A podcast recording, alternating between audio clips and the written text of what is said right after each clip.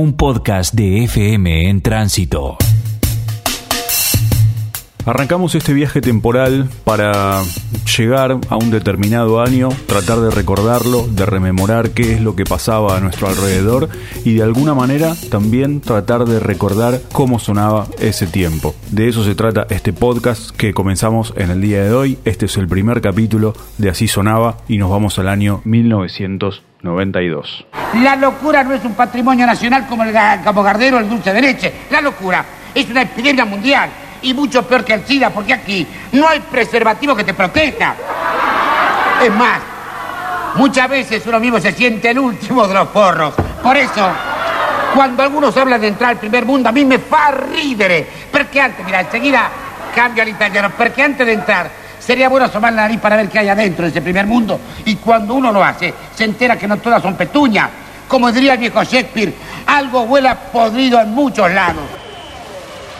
El año 92 iba a tener novedades político-económicas ya desde su comienzo, porque el primero de enero de 1992 Argentina volvía a cambiar su moneda, dejaba atrás a los australes y comenzaba a utilizar el peso que nos acompaña hasta el día de hoy. Pero con una particularidad, hacía poco tiempo atrás se había sancionado la ley de convertibilidad que establecía la paridad entre el dólar y la nueva moneda nacional. Por lo tanto, no hay ningún riesgo de que violemos la ley de convertibilidad.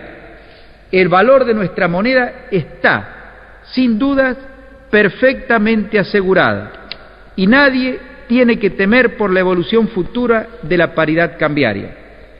El peso, que a partir del primero de enero valdrá igual que el dólar, es una, moneda, es una moneda destinada a perdurar con ese valor por muchos años, me atrevo a decir por décadas. En materia política, Carlos Menem llevaba adelante su primera presidencia.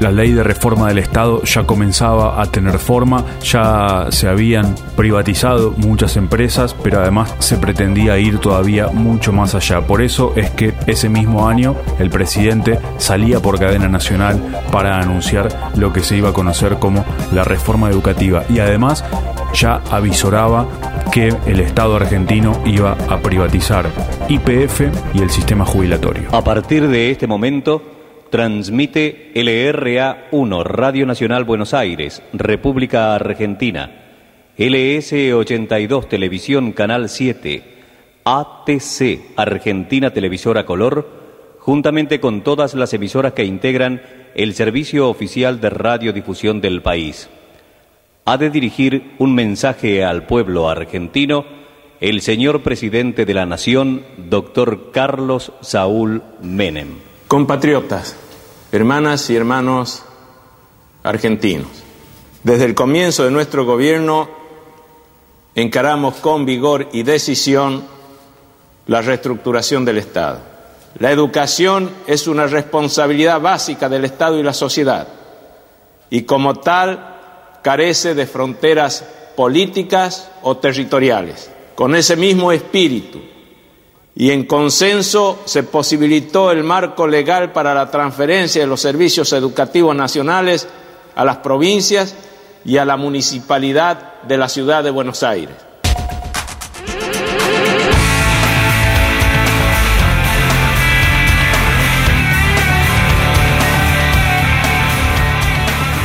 El 6 de febrero de 1992, a partir de lo que fue un brote de cólera en la provincia de Salta, se declaró la emergencia sanitaria en toda la República Argentina. Eso llevó a una serie de medidas que tenían que ver con la revisión y adecuación de todas las normas de fiscalización de calidad y sanidad de los productos, de las sustancias, de los elementos y materiales que se consumen o utilizan también en la medicina. Por eso es que se firmó el decreto 1490 que estableció y creó la Administración Nacional de Medicamentos, Alimentos y Tecnología Médica, lo que hoy conocemos como ANMAT y que en esta época hemos escuchado nombrar tanto y que seguimos pendiente muy de cerca por todo lo que tuvo que ver con las vacunas. Pero a partir de lo que fue aquel brote de cólera y aquel estado de emergencia sanitaria en todo el país fue que se creó el ANMAT. Pero el 17 de marzo se iba a paralizar absolutamente todo porque sucedió el ataque terrorista a la Embajada de Israel.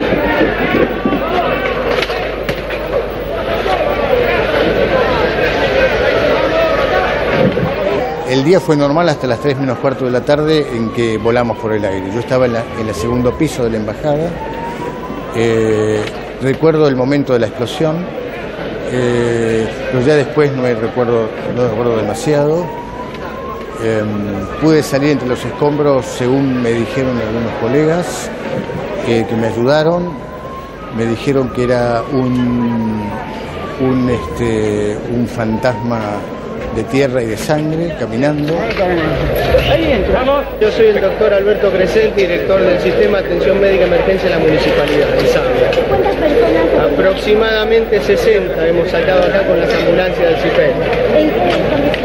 Algunas en, en extrema gravedad.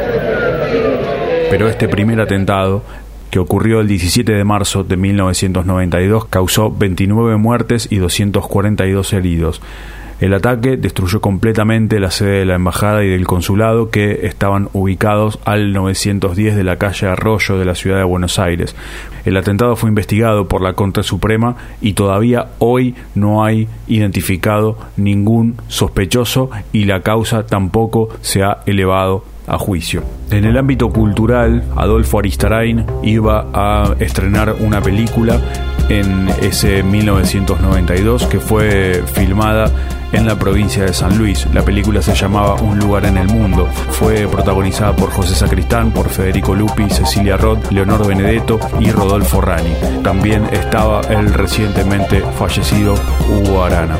¿De qué se trataba? Bueno, hablaba precisamente de Ernesto volvía al pueblo que lo había visto nacer, buscando precisamente su lugar en el mundo, un refugio para tratar de escapar de todo lo que sucedía en el país. Pero se iba a encontrar con que ahí tampoco las cosas eran muy diferentes. Antes de que empecemos a regatear, quiero decirle que el precio bajó. Cosa del mercado. Mala suerte. Pero yo no vine a hablar de la lana. ¿Qué pasa con la tierra, Andrada? Se anda comprando todo usted. La del viejo Gregorio, la de Juana, la del cabezón Eliseo. Y dicen que son más. Son tierras que no sirven para una mierda. ¿Para qué las quiere? Yo no compré nada. Déjese de joder, Andrada. Usted, los zurdos, siempre piensa que los empresarios somos todos ladrones. Plusvalía. Explícale en qué consiste eso de la plusvalía. Ya lo conoce. Vive de eso. De eso y de comprar los peores terrenos de la provincia. No sé si ya compró todo o si le falta. Voy a hablar con la gente. Por las dudas. Para que usted no siga dejando la guita. Háblele a ver qué pasa. Dígale que no vendan. Dígale que espere que los expropien. Dígale que hace 30 años que se está por construir la represa y no se hizo nunca. Esta vez se hace. Mañana será un decreto y se para todo. Pero está bien. Vaya y dígale que esperen. Dígale que a lo mejor el gobierno les paga en bonos o en cuotas a cinco años. Yo voy con usted. Les pongo la guita sobre la mesa y vamos a ver a quién le hacen caso. Le va a salir más caro. Yo tengo resto, ellos no. Se están cagando de hambre ahora, hoy. Pero está bien. Vaya y dígale que esperen. Se lo voy a decir. Usted se me quedó en la utopía, maestro. También le voy a decir que usted es un reverendo hijo de puta.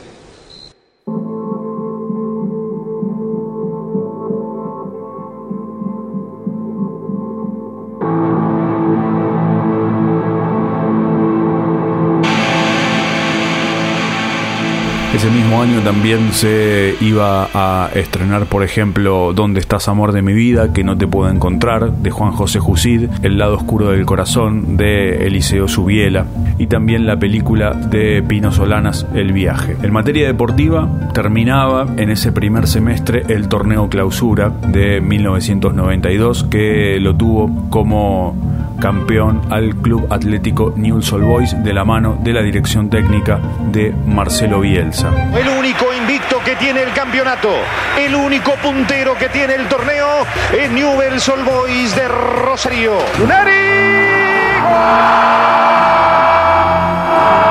De este encuentro para la consagración de Newell's Old Boys de Rosario como el mejor, como el campeón del torneo clausura.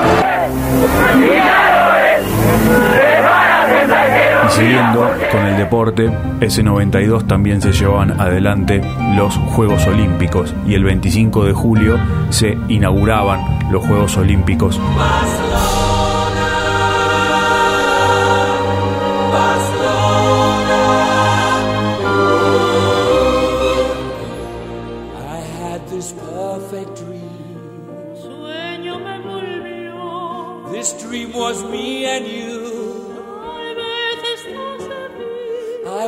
All the world to see. Instinto me guiaba. Miracle sensation, my guide and inspiration. Now my dream is slowly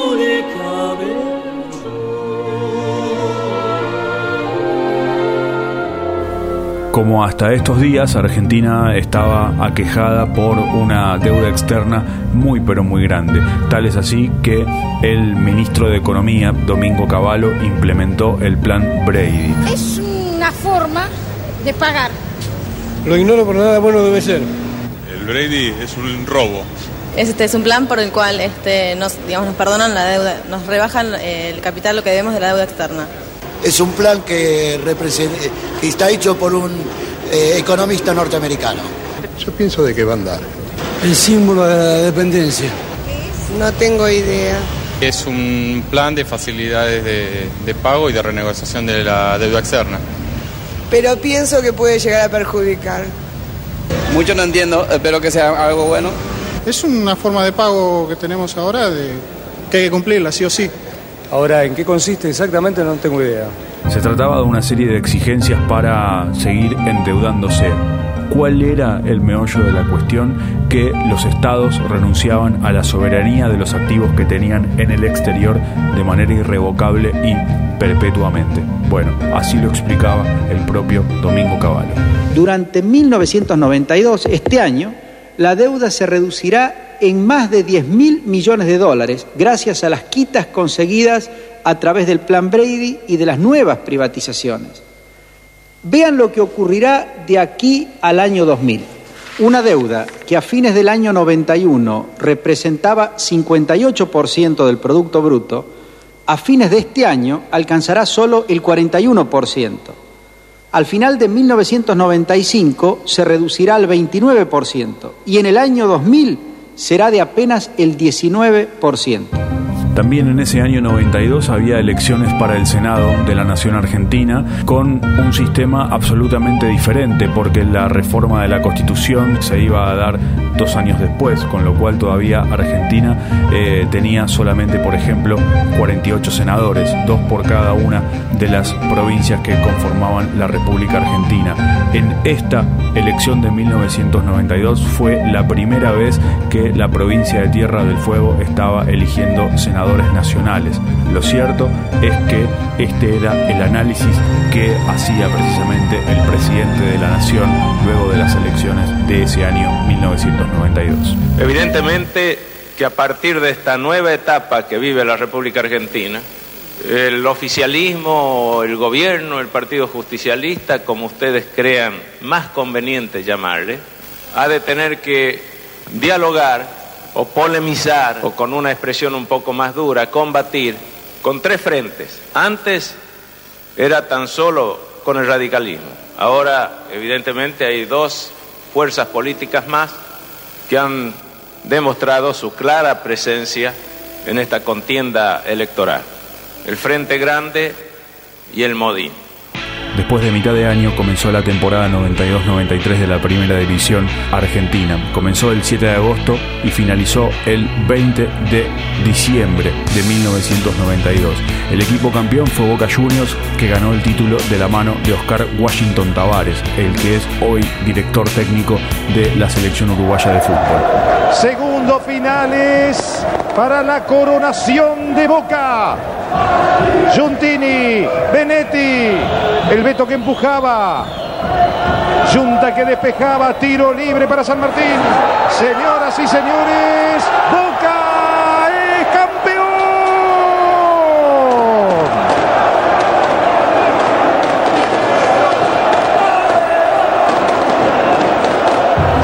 de noviembre se conocía quizás el femicidio más famoso de la historia argentina, porque en la ciudad de La Plata el odontólogo Ricardo Barreda asesinaba a su familia.